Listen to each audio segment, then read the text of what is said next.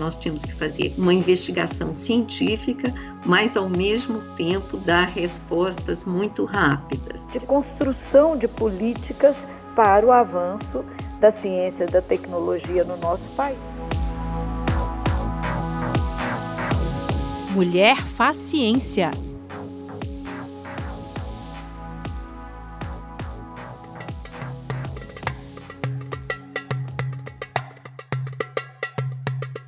Representante de uma nova geração de mulheres brasileiras que despontam na carreira espacial, a brasiliense Ana Paula Castro de Paula Nunes foi selecionada aos 27 anos para participar de uma missão da Agência Espacial Europeia, que simula o ambiente lunar no Havaí. Formada em engenharia aeronáutica na Universidade de Brasília, ela foi trabalhar com direito espacial como estagiária do Escritório das Nações Unidas para Assuntos Espaciais. Neste episódio da série Mulher Faz Ciência, ela fala sobre as perspectivas profissionais da área. Como é que surgiu o seu interesse pela ciência, por essa área especificamente? Bom, é, minha vida toda é, eu estudei em colégio público. Eu tenho mais três irmãs, então nós, nós somos quatro mulheres hoje. Na época, meus pais não podiam pagar colégio particular, então todas nós estudamos em colégio público desde o começo.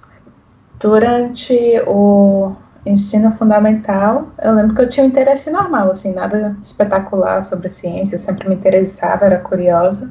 O interesse pelo espaço, eu acho que veio no fim do ensino médio, quando eu fiz um curso à distância pelo Observatório Nacional era algo sobre astrofísica do sistema solar, que me interessou bastante.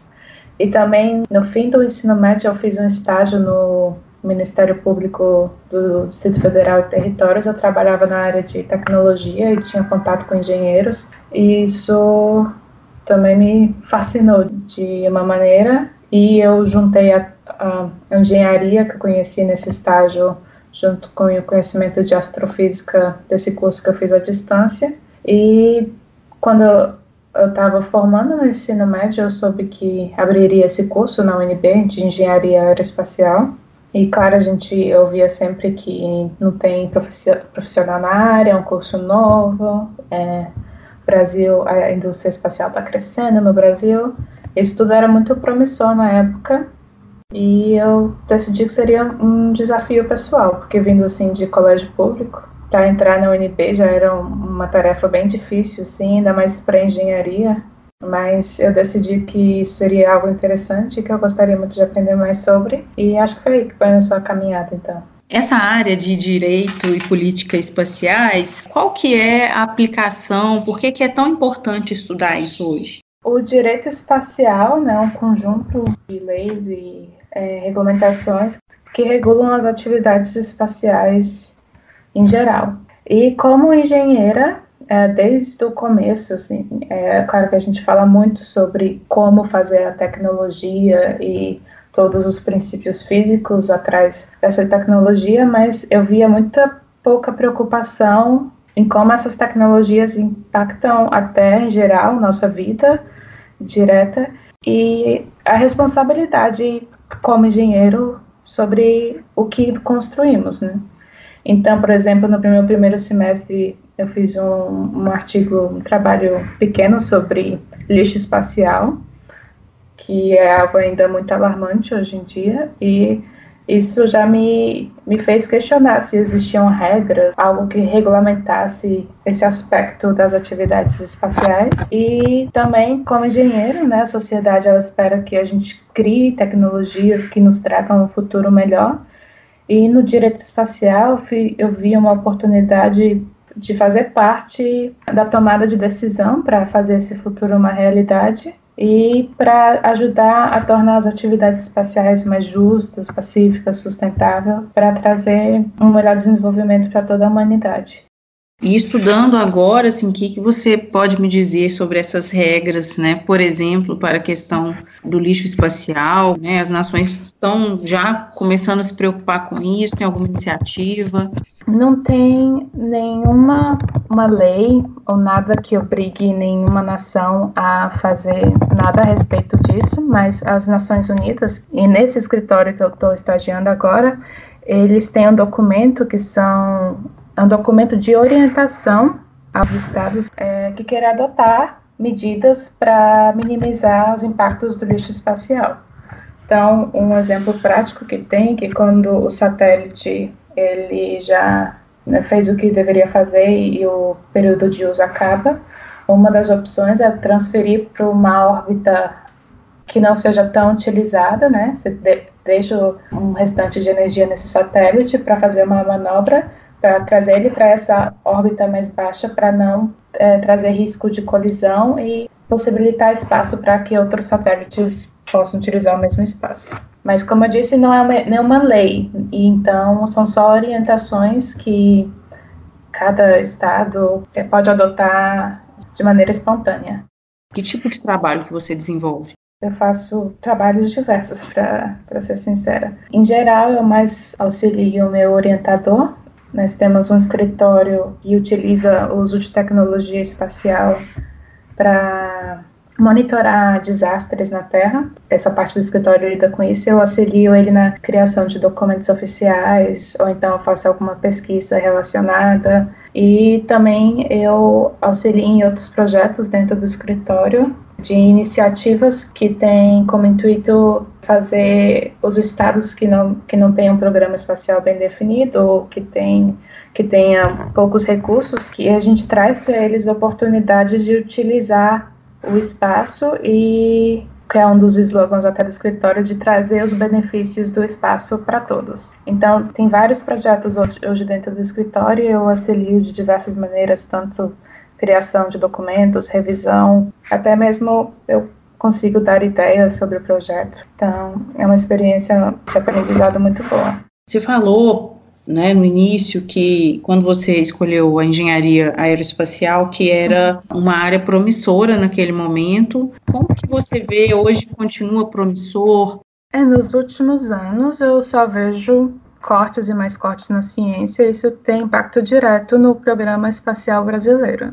O Brasil ele é muito promissor na área, tanto pela nossa localização geográfica, porque nós temos ali perto do Maranhão, onde está muito próximo do, da linha do Equador, e isso para você lançar foguetes e qualquer veículo lançador é uma das melhores coisas que você pode ter, porque economiza combustível. Mas nos últimos anos eu só vejo menos e menos oportunidades na área, até mesmo para trabalhar na Agência Espacial Brasileira. Eu tentei estágio enquanto eu estava é, estudando lá no UNB e simplesmente não tem verba, não tem projeto, ou é tudo muito fechado. O programa espacial brasileiro também ainda é muito atrelado à parte militar, né? Então, parte das nossas pesquisas vem do INPE, mas grande parte também vem do ITA. Então, se você quiser trabalhar na área dentro do Brasil, a menos que você vá para uma iniciativa privada que a gente tinha, no caso a Embraer, mas hoje já foi vendida, então você teria que entrar para a aeronáutica, por exemplo, e tentar trabalhar no ITA, seguir carreira militar, ou então fazer concurso para o INPE ou para a Agência Espacial Brasileira. Mas para esses dois institutos, para o INPE e para a EB, nem me lembro quando abriu o último concurso, então não é uma oportunidade que eu tinha, né? Quando eu formei que eu ainda não vejo no, nos próximos anos que eu vou poder ter esse tipo de oportunidade. A última notícia sobre o Programa Espacial Brasileiro que a gente tem é o acordo de salvaguardas tecnológicas com os Estados Unidos, que também gera bastante polêmica por alguns aspectos dele, mas que eu acredito que possa ser muito bom para o Brasil, porque a gente tem essas bases de lançamento que estão lá paradas há muitos anos, sem trazer nenhum benefício para ninguém, e que agora, pelo menos, a gente pode começar a utilizá-las. Essa área que você trabalha agora, né, de direito espacial, me parece também que é uma, uma certa guinada, assim, né, de quem saiu da engenharia e está trabalhando com uma coisa mais burocrática, digamos assim. Sim, ele. Uh, o direito espacial ele é um ramo do direito internacional. Então, é direito, né? Querendo ou não. Mas uhum. como nós estamos lidando aqui com atividades espaciais, tem toda a questão técnica que é muito importante em exploração espacial. Então, eu tenho essa vantagem de ter agora o lado técnico, né, que vem da engenharia, que me dá um conhecimento grande em questão de tecnologia espacial, mas eu também tenho meus estudos agora no direito espacial, que me dá uma visão mais ampla em como a gente está aplicando essas tecnologias e qual o impacto delas na sociedade. Uma dos motivos que eu escolhi o direito espacial é porque eu também queria estar dentro do processo de tomada de decisão, que na época né, eu me imaginava que eu poderia estar, que eu vou ajudar o programa espacial brasileiro a crescer, e isso na minha cabeça fez muito sentido de vir para essa área do direito espacial, ao invés de continuar no laboratório fazendo pesquisas que eu sei que por causa da situação no Brasil hoje não vai sair do papel nos próximos, não sei, 10, 20 anos. Você conta com algum tipo de, de auxílio financeiro para estar tá estudando aí? Sim, esse também foi um dos motivos que eu escolhi para a China. Se eu fosse para o ITA, eu teria que contar com a bolsa do CNPq e aí vendo as notícias, né, que os cortes estavam aumentando, isso me preocupou bastante. E para a China, eles estavam oferecendo bolsa integral, a única coisa que eu tive que pagar foram as passagens e o primeiro mês de estadia lá, que também para mim não foi fácil, eu tive que fazer uma vaquinha online. Meus amigos, meus familiares todos me ajudaram para eu poder partir para essa nova fase. Na China, nós temos essa bolsa que é fornecida